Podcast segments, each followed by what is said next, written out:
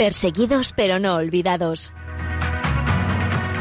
Un programa de la Fundación Pontificia Ayuda a la Iglesia Necesitada.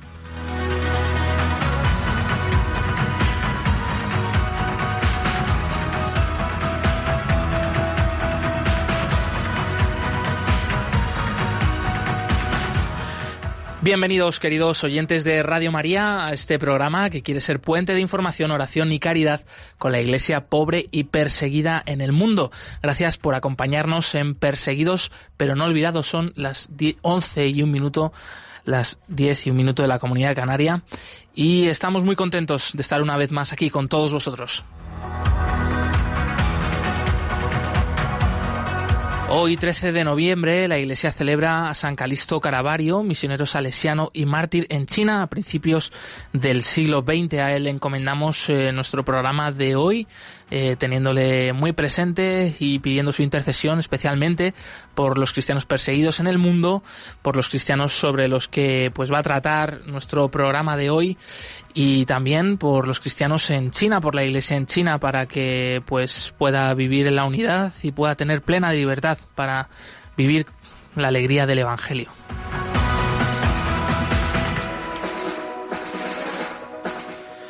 Hoy en la entrevista central del programa estará con nosotros Jesús Zubiría. Él es el provincial de los misioneros de África, también conocidos como Padres Blancos, que están de enhorabuena. En este año 2018 celebran el 150 aniversario de su fundación por el cardenal Clavillerí en Argelia, una institución, una congregación religiosa eh, principalmente centrada en la misión y en el continente africano, aunque también están presentes en otras partes del mundo. Nacieron en Argelia, como recordábamos, además, pues en un ambiente de mayoría musulmana, islámica, y el cardenal Clavigeri, pues eh, sin duda fue un gran visionario de, de, su época, de la vanguardia del evangelio, de hacia dónde tenía que pues realizarse la, la misión y la presencia cristiana como una presencia fructífera eh, muchas veces de forma también callada, pero que hablaba a través sobre todo de, las obras. En unos minutos hablaremos con don Jesús Tubiría que, y ahondaremos un poco más pues en este, este aniversario, están de enhorabuena su congregación y pues la Iglesia Universal, claro que sí. Y también pues cómo se está viviendo hoy la misión en África y cuáles son los principales problemas que, que se viven en pues tantos y tantos países donde misionan estos hermanos nuestros en la fe, los padres blancos.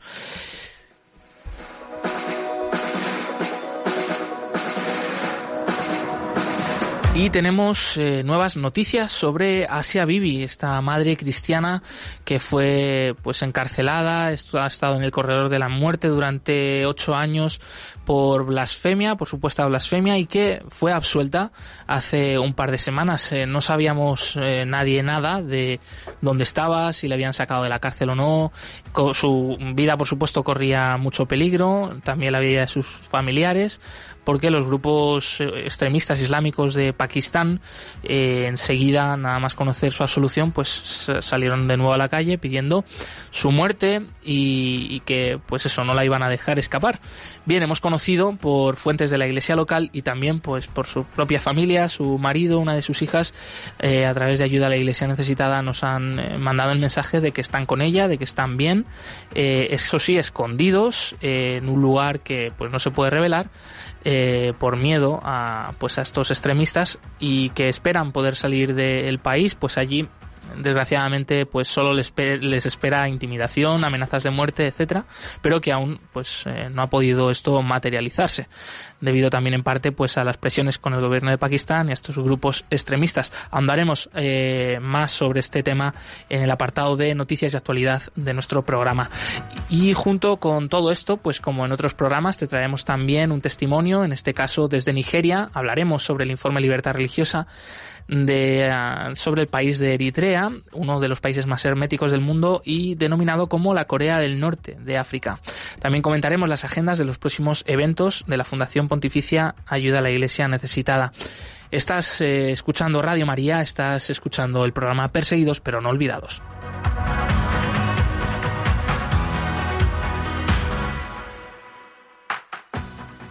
Bienvenida Nieves Barrera una vez más a nuestro programa. Es compañera del Departamento de Promoción de Ayuda a la Iglesia Necesitada y también, además de traernos la agenda de los eventos de ayuda a la Iglesia necesitada, pues nos acompañas y pones voz también a este programa. Gracias. Gracias a vosotros, un gustazo como siempre. Y también damos las gracias a Javier Esquina en los controles. Una vez más, amigo, muchas gracias por llevar los mandos de esta nave espacial viajera que recorre el mundo y que da a conocer la Iglesia perseguida necesitada en el mundo. Pues muchas gracias a vosotros por invitarme a estar en este programa.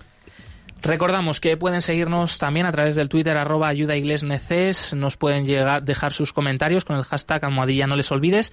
Estamos también en Facebook, Ayuda a la Iglesia Necesitada, eh, por supuesto en el correo del programa perseguidos pero no olvidados arroba radiomaria.es y en Instagram Ayuda a Iglesia Necesitada.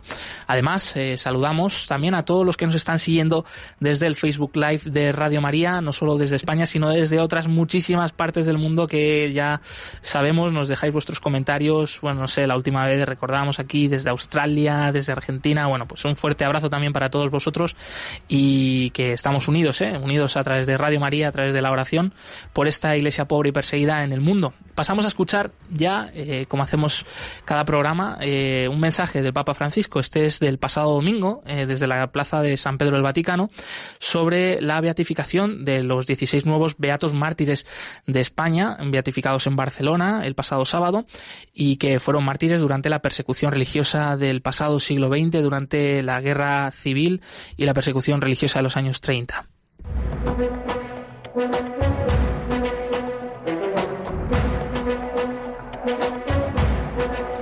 En palabras del Papa.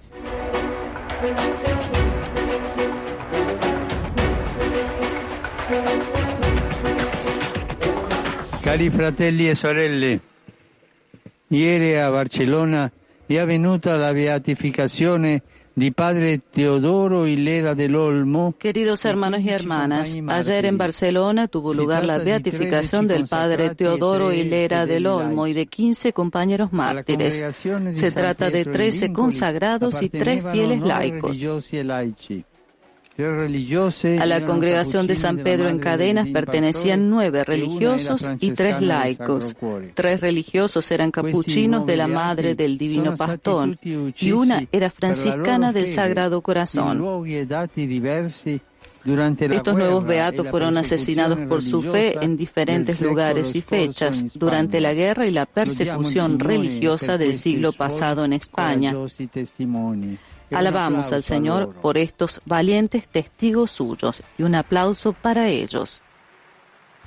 Pues de este mensaje del Santo Padre el pasado domingo en el rezo del Ángelus, sobre todo destacar el testimonio de estos santos eh, beatos, perdón, mártires, eh, nuevos 16 beatos Mm, beatificados en Barcelona el pasado sábado y que, como dice el Papa, pues son mártires por confesar la fe, ¿no? Por hacer presente a través de sus vidas, de sus actos, de sus palabras, que pues ellos eran fieles al Evangelio, ¿no? Y que su alegría, el sentido de su vida estaba en Jesucristo y no podían renunciar a ello. No sé, a ti Nieves, ¿qué te han parecido estas palabras del Papa Francisco? Pues que tenemos unos testimonios fantásticos cercanos y, que nos, nos es aplicarlo a la vida porque el martirio también lo tenemos día a día y acordarnos de que si ellos han podido ofrecer la vida por Cristo, pues nosotros tenemos que hacer lo mismo, ¿no? Sin duda que es una gracia también que concede el Señor y que no solo pasó en los años 30 del siglo XX aquí en España, sino que sigue pasando en tantas, tantas partes del mundo como venimos relatando aquí en Perseguidos pero no olvidados. Así que les invitamos a que continúen con nosotros.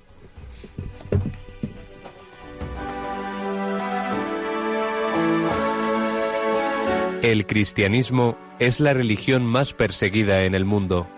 Conoce de cerca esta realidad en Perseguidos pero no olvidados, un programa de ayuda a la Iglesia necesitada en Radio María. Y los cristianos que hoy siguen dando testimonio con su propia vida de su fe en Jesucristo son cristianos olvidados, ocultos, que desgraciadamente sus historias se conocen poco y todavía menos a través de los grandes medios de comunicación. Pero nosotros, aquí en Perseguidos pero no olvidados, sí queremos que ellos sean noticia.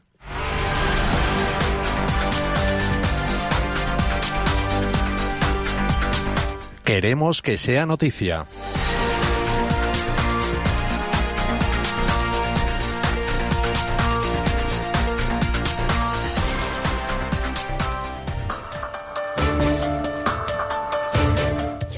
Se cumplen dos meses del secuestro del sacerdote misionero Pierluigi Macali en Níger. Las muestras de apoyo se multiplican en el país.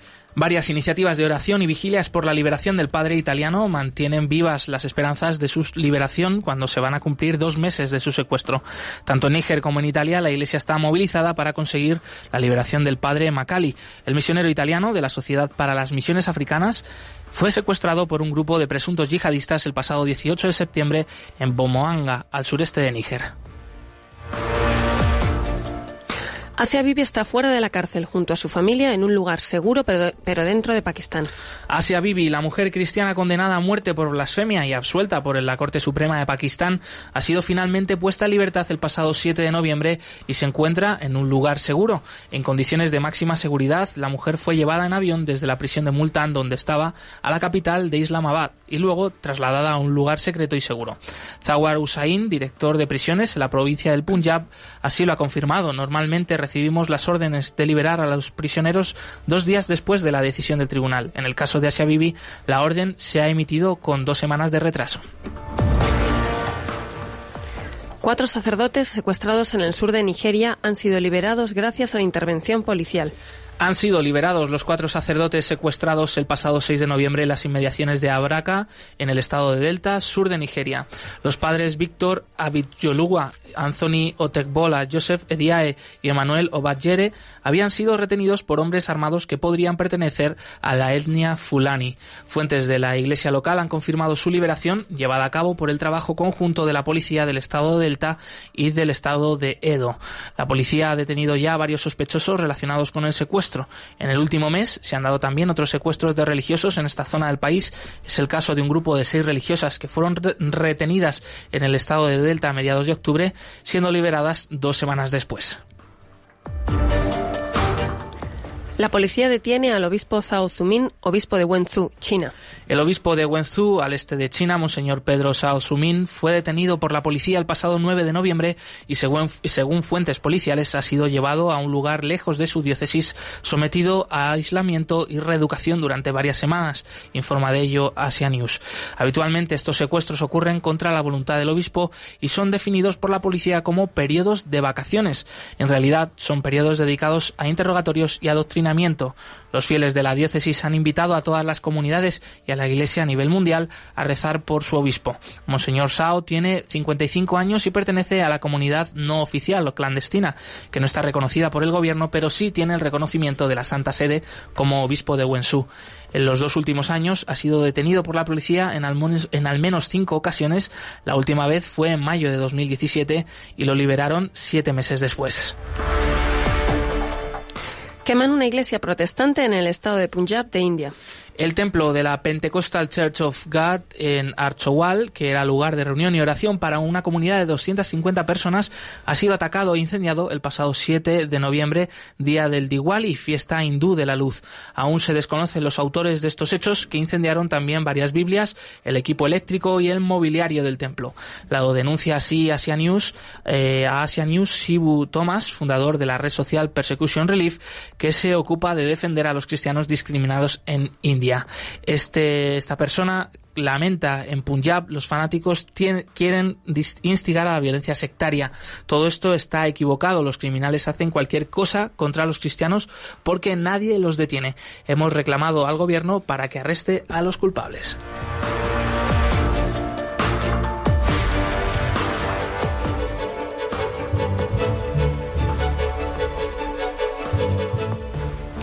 Para más información pueden visitar la web ayuda la iglesia necesitada.org y estar al día de la actualidad sobre la iglesia perseguida y necesitada en el mundo.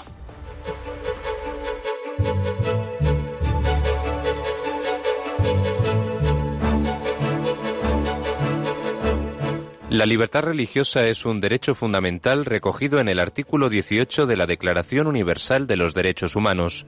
Sin embargo, en muchos países, millones de personas no tienen libertad para mantener su fe. Conoce a partir del 22 de noviembre cuál es la situación de este derecho a través del informe Libertad Religiosa 2018 que edita Ayuda a la Iglesia Necesitada.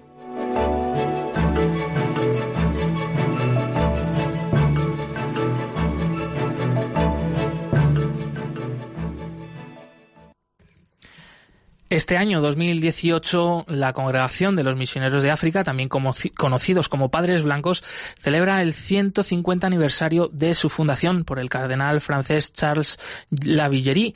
Este cardenal, en el siglo XIX, pues tuvo una visión, eh, pues la verdad, bastante avanzada para su época de, pues cómo difundir el Evangelio en tierras africanas. Él era cardenal por aquel entonces, eh, bueno, no sé si cardenal, pero al menos obispo sí, de Argel en Argelia y pues eh, vio que había que convivir eh, pues dentro de esa sociedad islámica en el día a día eh, de forma sencilla y con ello pues difundir así el evangelio mm, sobre todo más que en palabras también en obras. Y para hablarnos de cómo se está viviendo este aniversario en la congregación de qué supone hoy la figura del cardenal Lavillerie en nuestra iglesia y en nuestra sociedad está con nosotros Jesús Tubiría que es por supuesto misionero de África y provincial de esta congregación en España. Bienvenido, Jesús. Gracias, muchas gracias por esta oportunidad de compartir mis experiencias. Lo primero de todo, Jesús, es eh, que compartas con nosotros eh, qué supone para vosotros el celebrar estos 150 años de la Fundación de los Misioneros de África.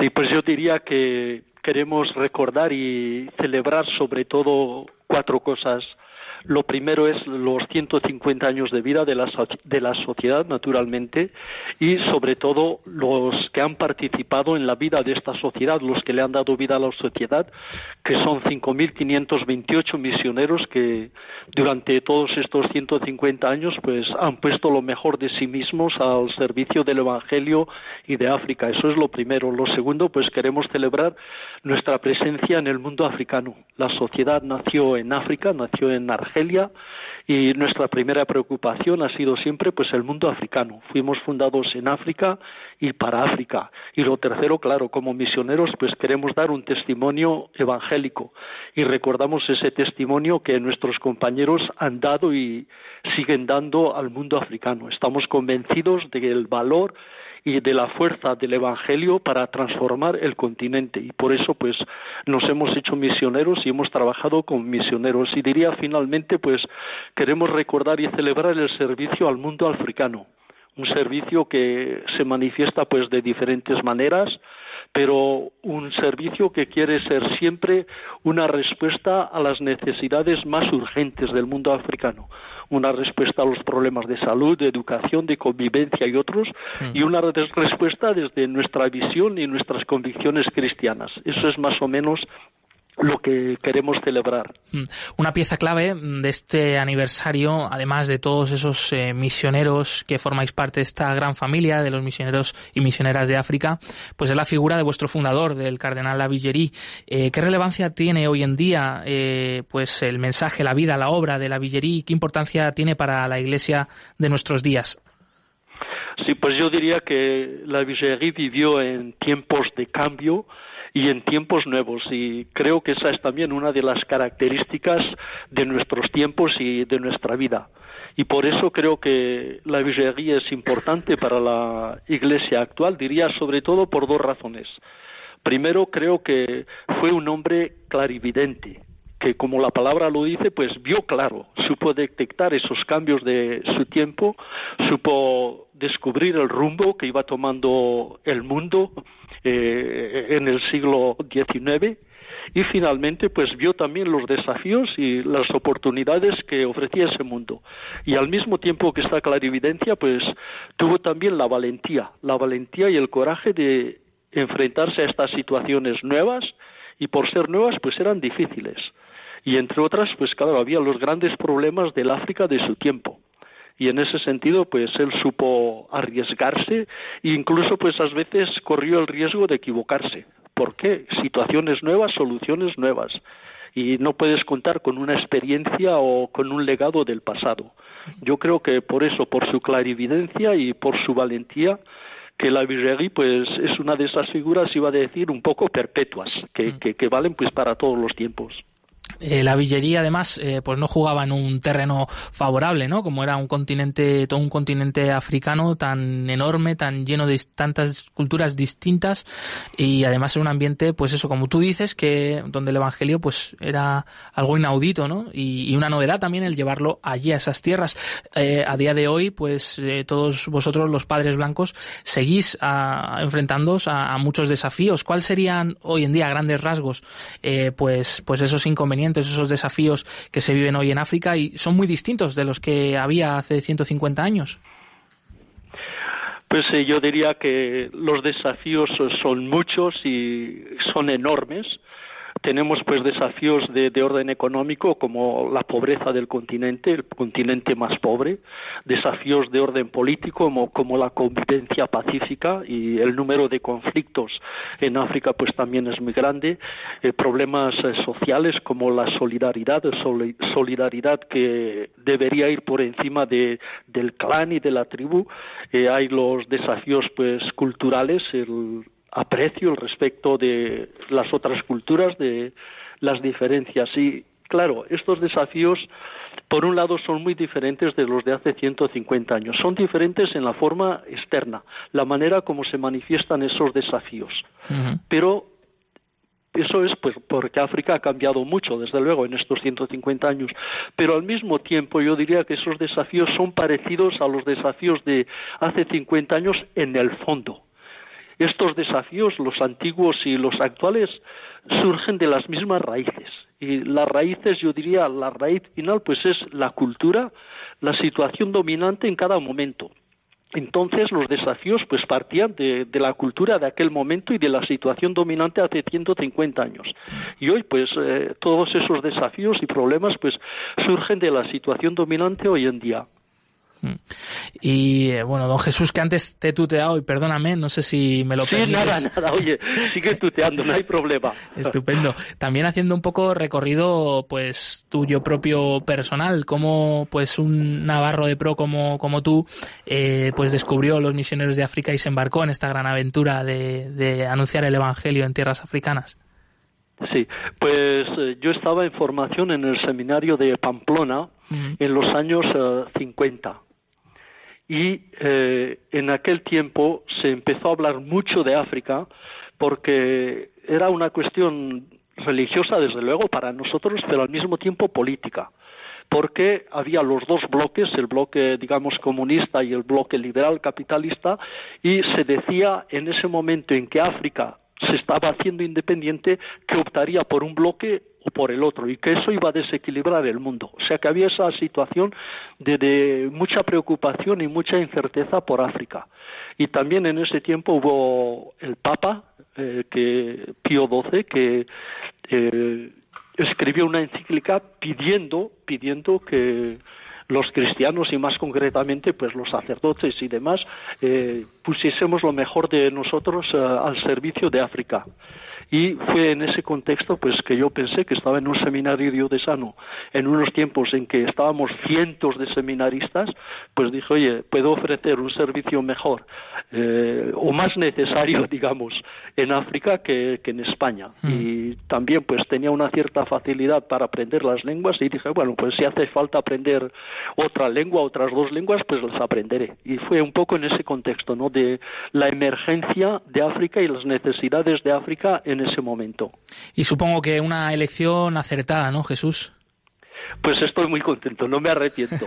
Después de haber pasado 29 años en África, en Uganda 15 y 14 en Mozambique, y después 11 años formando misioneros y misioneras en Inglaterra y en Italia, no me arrepiento desde luego.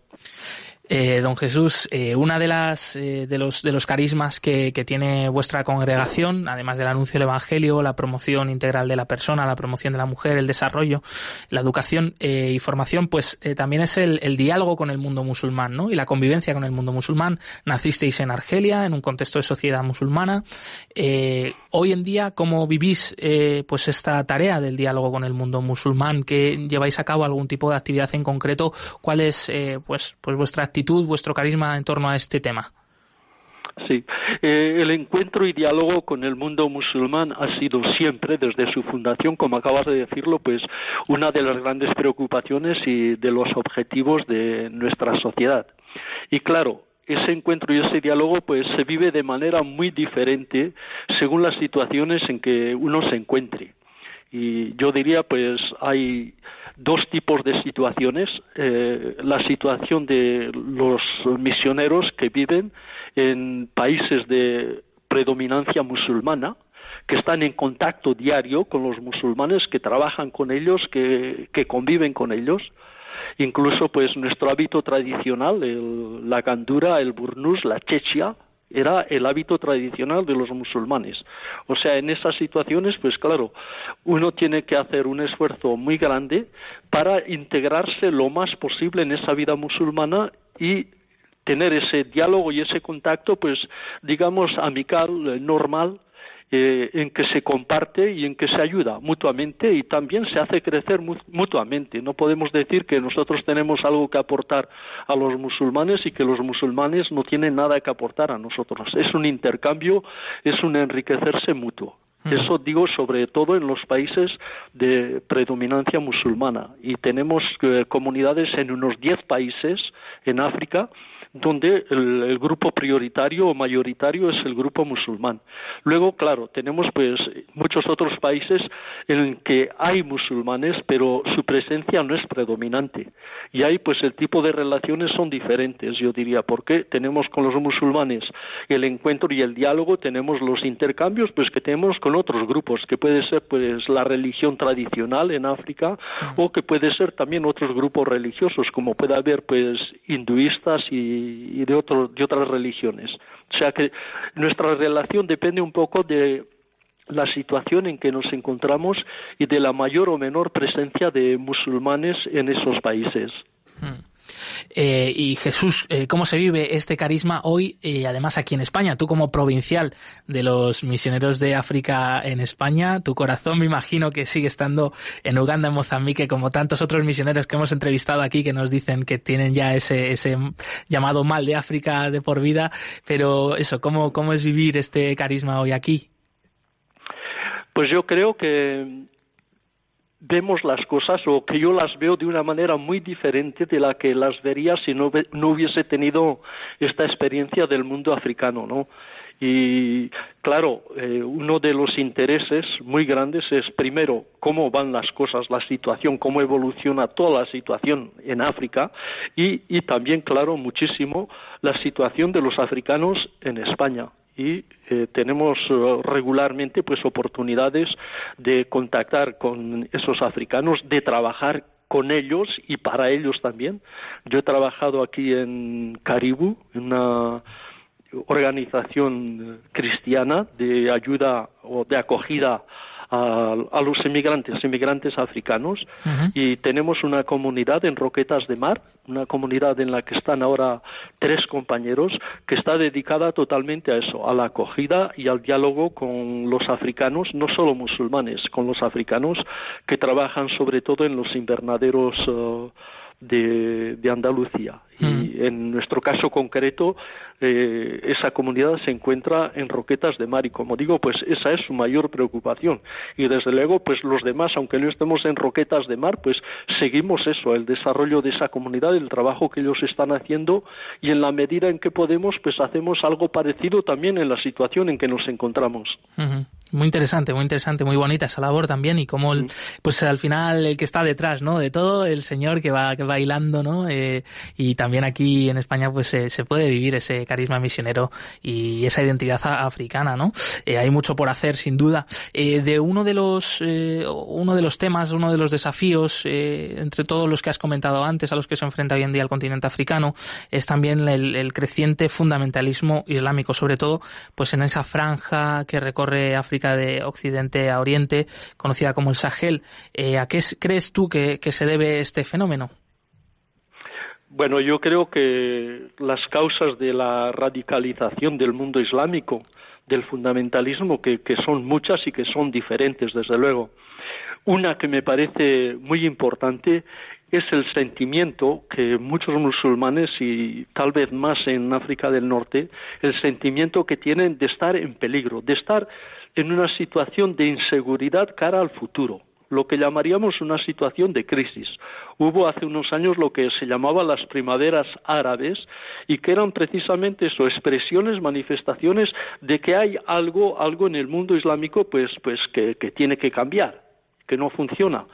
Y claro, frente a esa situación de crisis, diría una situación también de miedo, pues hay una necesidad de defenderse y de reafirmarse. Yo creo que lo que muchos musulmanes están haciendo hoy en día, pues es eso. Se sienten en peligro, de una cierta manera se sienten también agredidos, discriminados y quieren defenderse y quieren reafirmarse. Y lo hacen, pues, a veces con medios pacíficos y, y también, como todos lo vemos y lo oímos, pues a veces también por medios uh, violentos.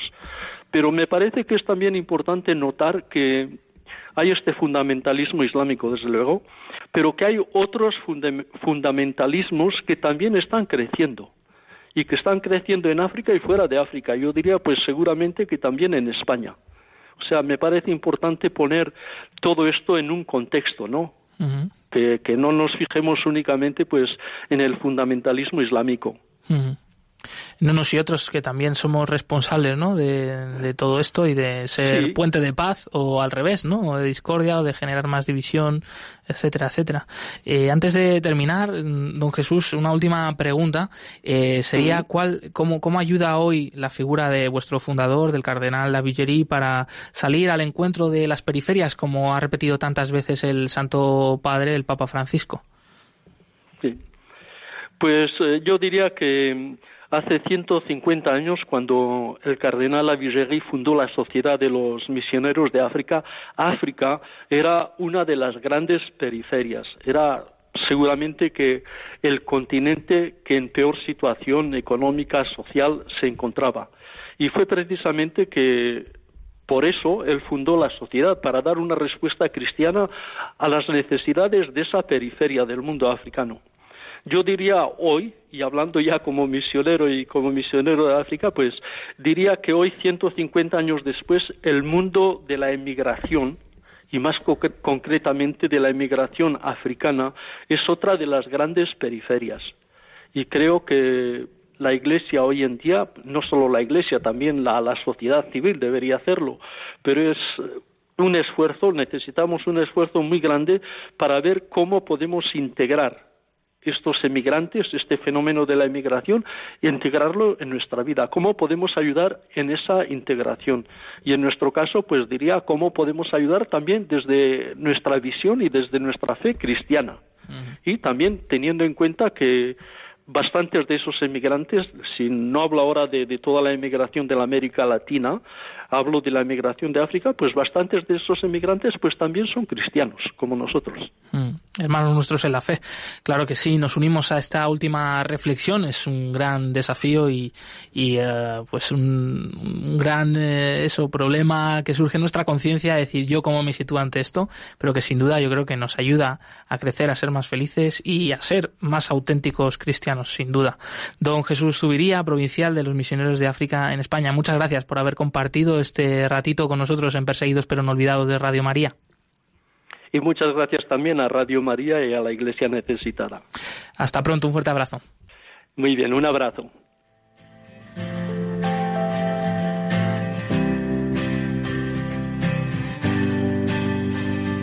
A pesar de mis tibiezas, de omisiones y pobrezas, a pesar de que he intentado que no estés en mi cabeza, pesar de mis torpezas, de juzgar con ligereza, a pesar de que he ignorado tu presencia siempre cerca, a pesar de mis maldades, a pesar de mis chantajes, a pesar de que me busco y de que trato de evitarte, a pesar de falsedades, a pesar de los pesares, a pesar de mis mentiras que no ocultan tus verdades. Solo quiero expresarte.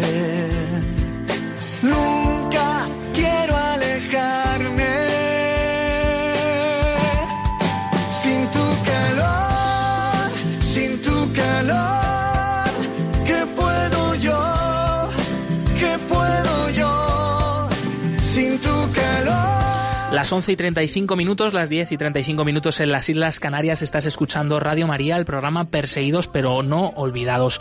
Y te recordamos los otros eh, canales para contactar con el equipo del programa aquí en directo, dejarnos vuestras sugerencias y comentarios. Estamos en el Twitter arroba ayuda neces. Eh, puedes eh, dejar ahí tus sugerencias con el hashtag almohadilla, no les olvides. También estamos en Facebook, ayuda a la iglesia necesitada, en el Facebook Live de Radio María. Tantos y tantos que nos estáis siguiendo desde ahí. Muchas gracias por todos vuestros comentarios de buenos días, de bienvenida, de agradecimiento por el programa. Estamos muy agradecidos nosotros porque nos sigáis desde ahí.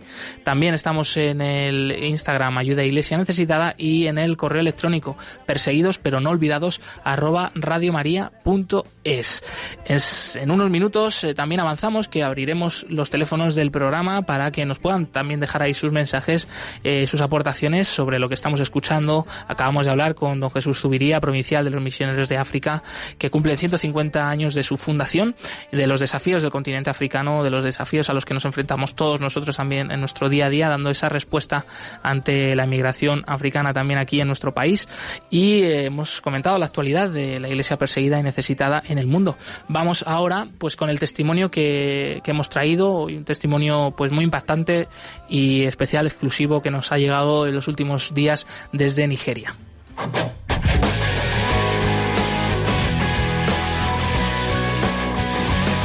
Testigos del siglo XXI.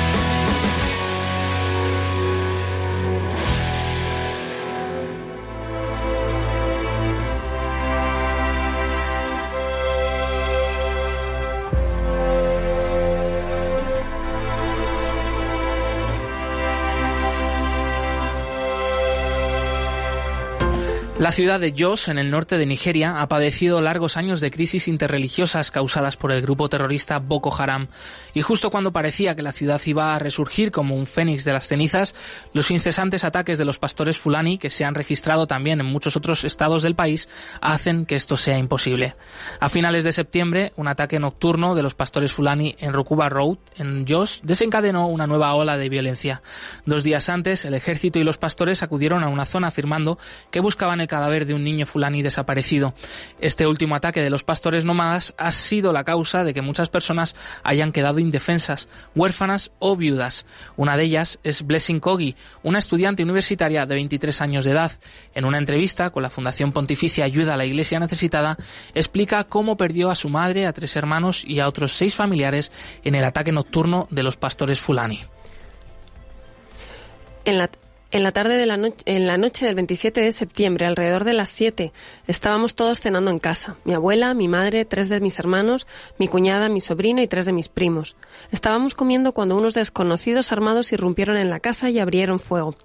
Yo me tiré al suelo y me hice la muerta, pero no obstante, uno de ellos se me acercó y me disparó dos veces, en el cuello y en el hombro.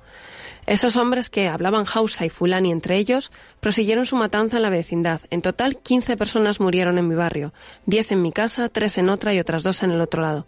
También hirieron a cinco personas, entre ellas a tres niños en otra casa y a dos de nosotros. Solo Blessing y una de sus primeras sobrevivientes al ataque, aunque herida, su padre todavía estaba en el trabajo cuando tuvo, eh, estuvo en el lugar en aquel desgraciado día del incidente.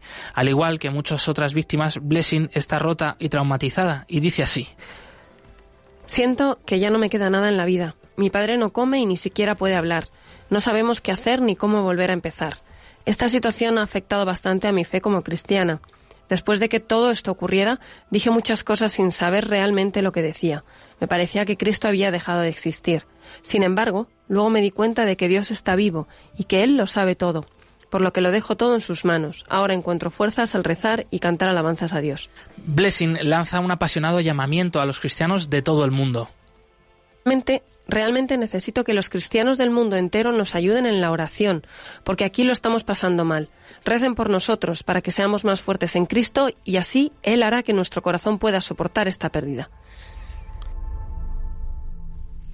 Los pastores fulani, también conocidos como la milicia fulani, pertenecen a la etnia nómada de pastores que viven en el norte y en los estados centrales de Nigeria, en los últimos conocidos como Middle Belt. La mayoría de los fulani son musulmanes y durante años han vivido enfrentados con las tribus indígenas locales, principalmente agricultores cristianos, a causa de las tierras de pastoreo. En relación a los ataques de estos pastores en muchos lugares del país y concretamente en la archidiócesis de Jos, Monseñor Ignatius Kaigama comentó así. Una vez más, en Jos me han pedido varias, ah, se han perdido vidas inocentes, se han destruido propiedades, se han reinfectado heridas que estaban cicatrizando, se han ocasionado traumas psicológicos y se han revivado las desconfianzas interétnicas e interreligiosas. El arzobispo, que se ha convertido en el rostro del diálogo interreligioso en Nigeria, ha advertido que no se rendirán en esta lucha de la convivencia pacífica y la conducta civilizada. Dice así, cada uno debe hacer su papel, los líderes religiosos deben practicar sinceramente la paz, los políticos, por favor, dejen de operar negativamente entre bastidores y los agentes de seguridad sean justos, imparciales y neutrales con sus operaciones. La ciudad de Yos, en el norte de Nigeria, ha padecido largos años de crisis interreligiosa, pero el arzobispo Ignatius Kaigama está firmemente convencido del diálogo interreligioso y de la paz.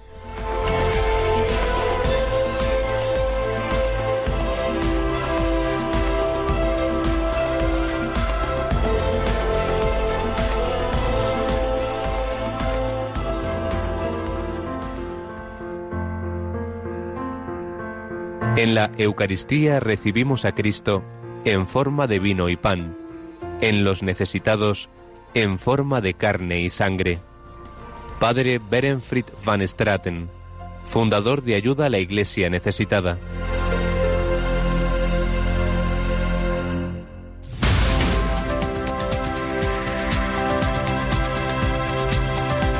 Libertad religiosa en el mundo.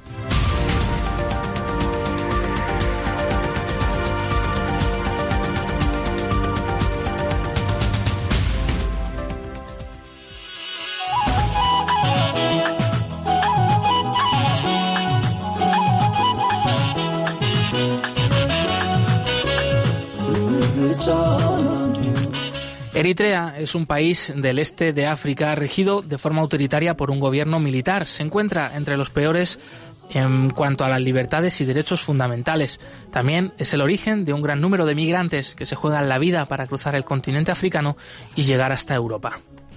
En 1997, cinco años después de la independencia de Eritrea, la Asamblea Nacional aprobó la Constitución del país. El artículo 19 establece que toda persona tendrá el derecho a la libertad de pensamiento, de conciencia y de creencia. Añade además que toda persona tendrá la libertad de practicar cualquier religión y de manifestar esta práctica.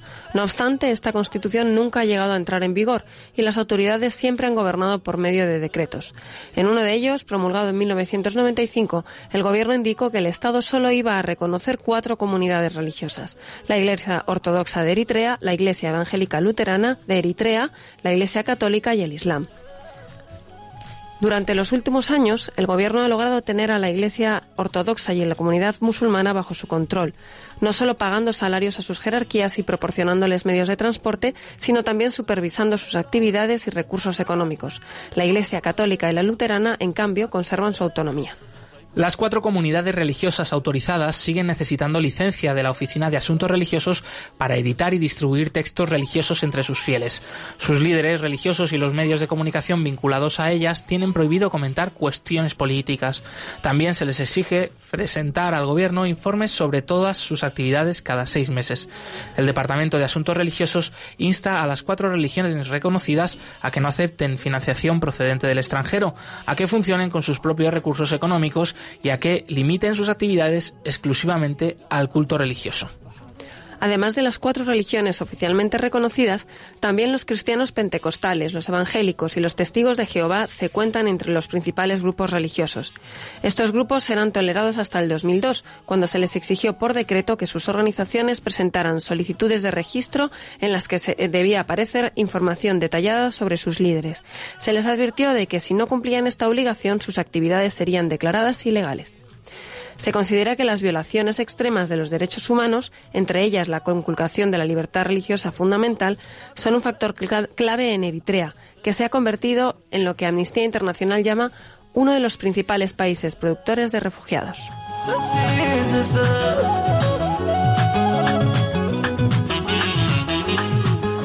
Durante el periodo estudiado por el informe Libertad Religiosa en el Mundo 2016, editado por la Fundación Pontificia Ayuda a la Iglesia Necesitada, el gobierno de Eritrea ha seguido deteniendo y acosando a los miembros de algunos grupos religiosos. Valgan como, como ejemplo los 85 miembros de los testigos de Jehová encarcelados, a los que se ha aislado para aplicarles un trato especialmente duro por su negativa a portar armas o participar en el programa de milicias ciudadanas. Uno de los puntos conflictivos entre el gobierno y los grupos religiosos es el hecho de que se exija realizar el servicio militar, incluso al clero y a otro tipo de personas religiosas. El reclutamiento militar se organiza a discreción de las autoridades y afecta a todos los ciudadanos hasta los 50 años. Sin embargo, en la práctica, incluso este es un límite teórico, ya que muchos hombres que superan esta edad no han sido licenciados. Anteriormente se había acordado una excepción parcial para los sacerdotes y seminaristas de la Iglesia Católica, pero a partir del año 2005 el clero y los seminaristas católicos pueden ser llamados al servicio militar, por lo que les es imposible viajar al extranjero. Esto impide a las órdenes religiosas enviar a sus seminaristas y religiosas a estudiar fuera del país. Entre 2007 y 2008, el gobierno de Asmara obligó a 18 misioneros católicos, tanto hombres como mujeres, a abandonar el país negándoles la renovación del permiso de residencia, además de que ningún misionero extranjero ha podido conseguir un visado permanente. Tampoco los religiosos que visitan el país temporalmente para dirigir retiros espirituales de las congregaciones, por ejemplo, pueden obtener visados por motivos religiosos. A pesar de la atmósfera represiva reinante, en junio de 2014, los cuatro obispos católicos publicaron una carta pastoral titulada ¿Dónde está tu hermano? con motivo del vigésimo tercer aniversario de independencia de la nación. En este documento los obispos denuncian el éxodo masivo de jóvenes que salen del país y critican la falta de libertad religiosa. El gobierno no hizo ningún comentario sobre la carta, al menos público. Un informe confidencial que se hizo llegar al Sínodo de los Obispos de Roma en junio de 2015 denunciaba la supuesta discriminación que sufre la Iglesia Católica por parte del gobierno de Eritrea a causa de su resistencia al control estatal. En octubre de 2015, un hombre llamado Beniam, que huyó de Eritrea y acabó consiguiendo el asilo político en Reino Unido, contó cómo las fuerzas del Estado le habían amenazado por medio de la violencia por negarse a renunciar a su conversión al cristianismo pentecostal, abandonando la Iglesia Ortodoxa eritrea.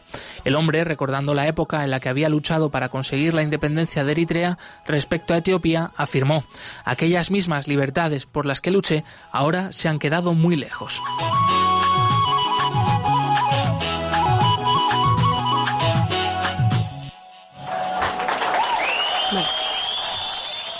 La negación flagrante y sistemática de la libertad religiosa no es la única razón por la que miles y miles de personas huyen de Eritrea.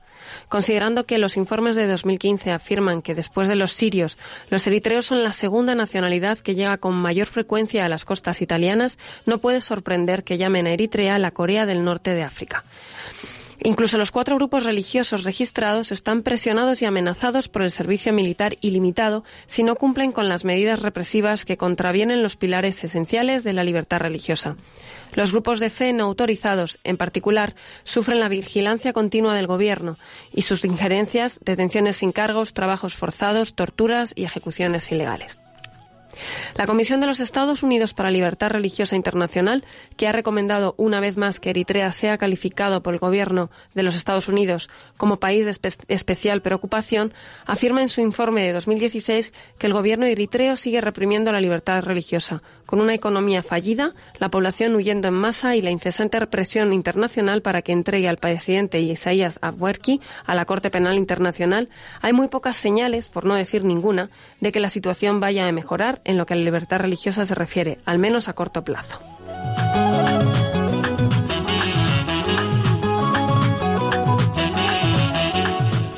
Más información sobre el informe de libertad religiosa sobre Eritrea, cualquier otro país del mundo, lo pueden solicitar en la web ayuda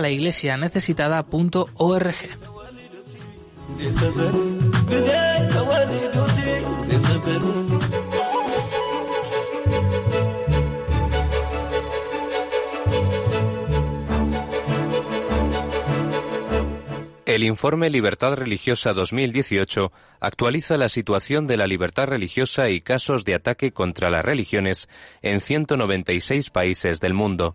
será presentado por la Fundación Pontificia Ayuda a la Iglesia Necesitada el próximo 22 de noviembre a nivel mundial. No seamos indiferentes ante una realidad que afecta a millones de personas en los cinco continentes, especialmente a los cristianos en China, Irak o Nigeria.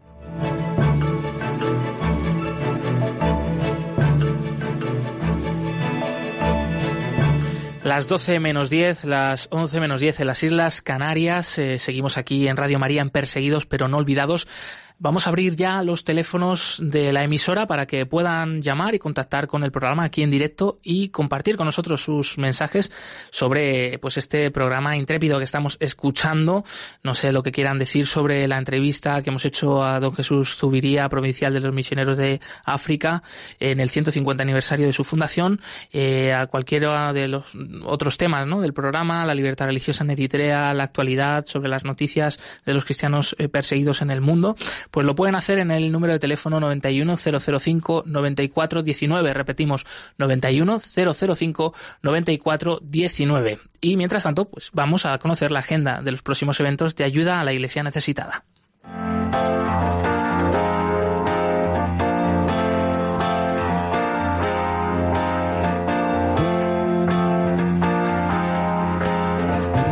Cerca de ti.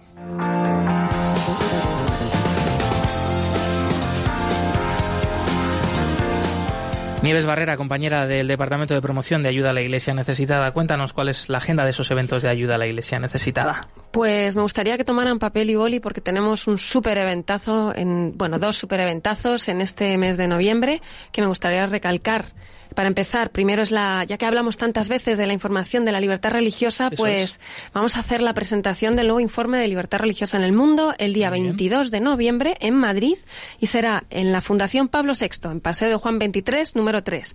Repito, 22 eh, de noviembre, jueves, a las 7 y media, donde contaremos con la presencia de mucha gente muy interesante. Daremos el premio a la libertad religiosa 2018 y hablaremos de lo que ha pasado entre el 2016 y el 2018. Pero no para aquí, porque al día siguiente nos vamos a ir a Barcelona con un evento maravilloso que será la iluminación de la Sagrada Familia en favor de la libertad religiosa.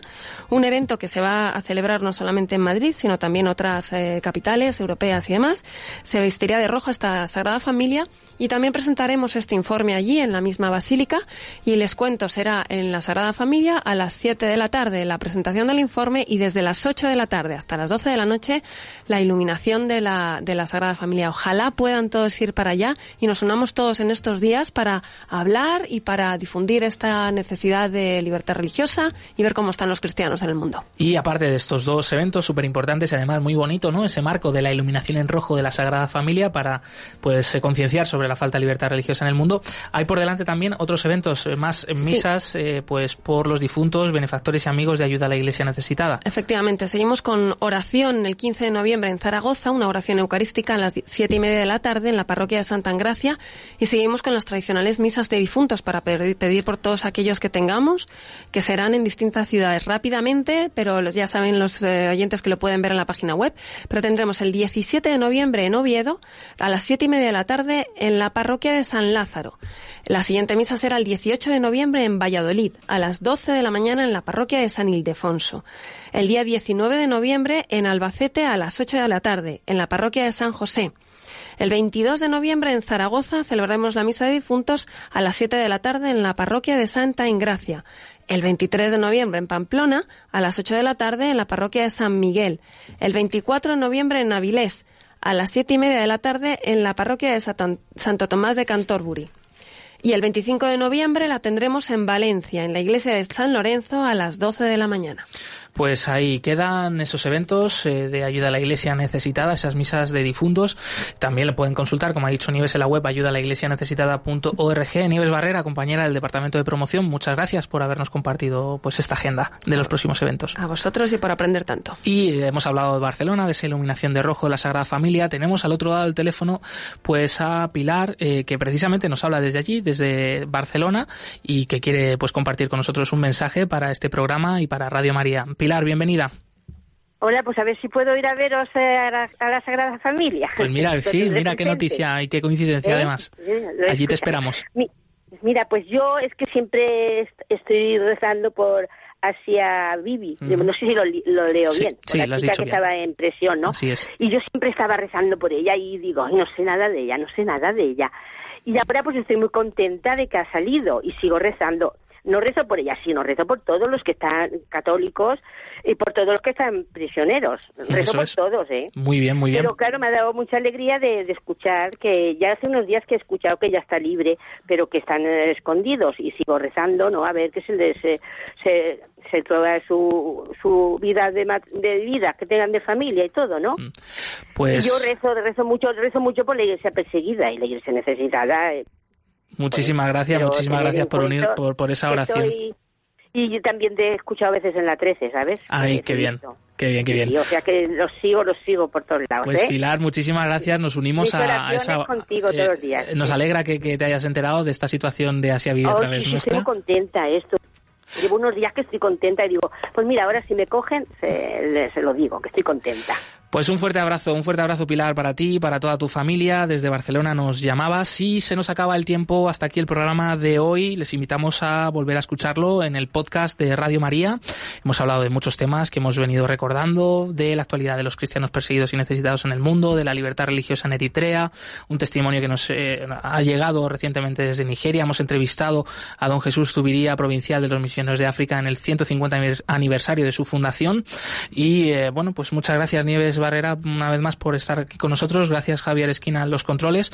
Continúa aquí la programación en Radio María con el rezo del Ángelus. Nos volvemos a escuchar el próximo martes 20 de noviembre, movidos por el amor de Cristo al servicio de la Iglesia que sufre. Un fuerte abrazo y hasta pronto.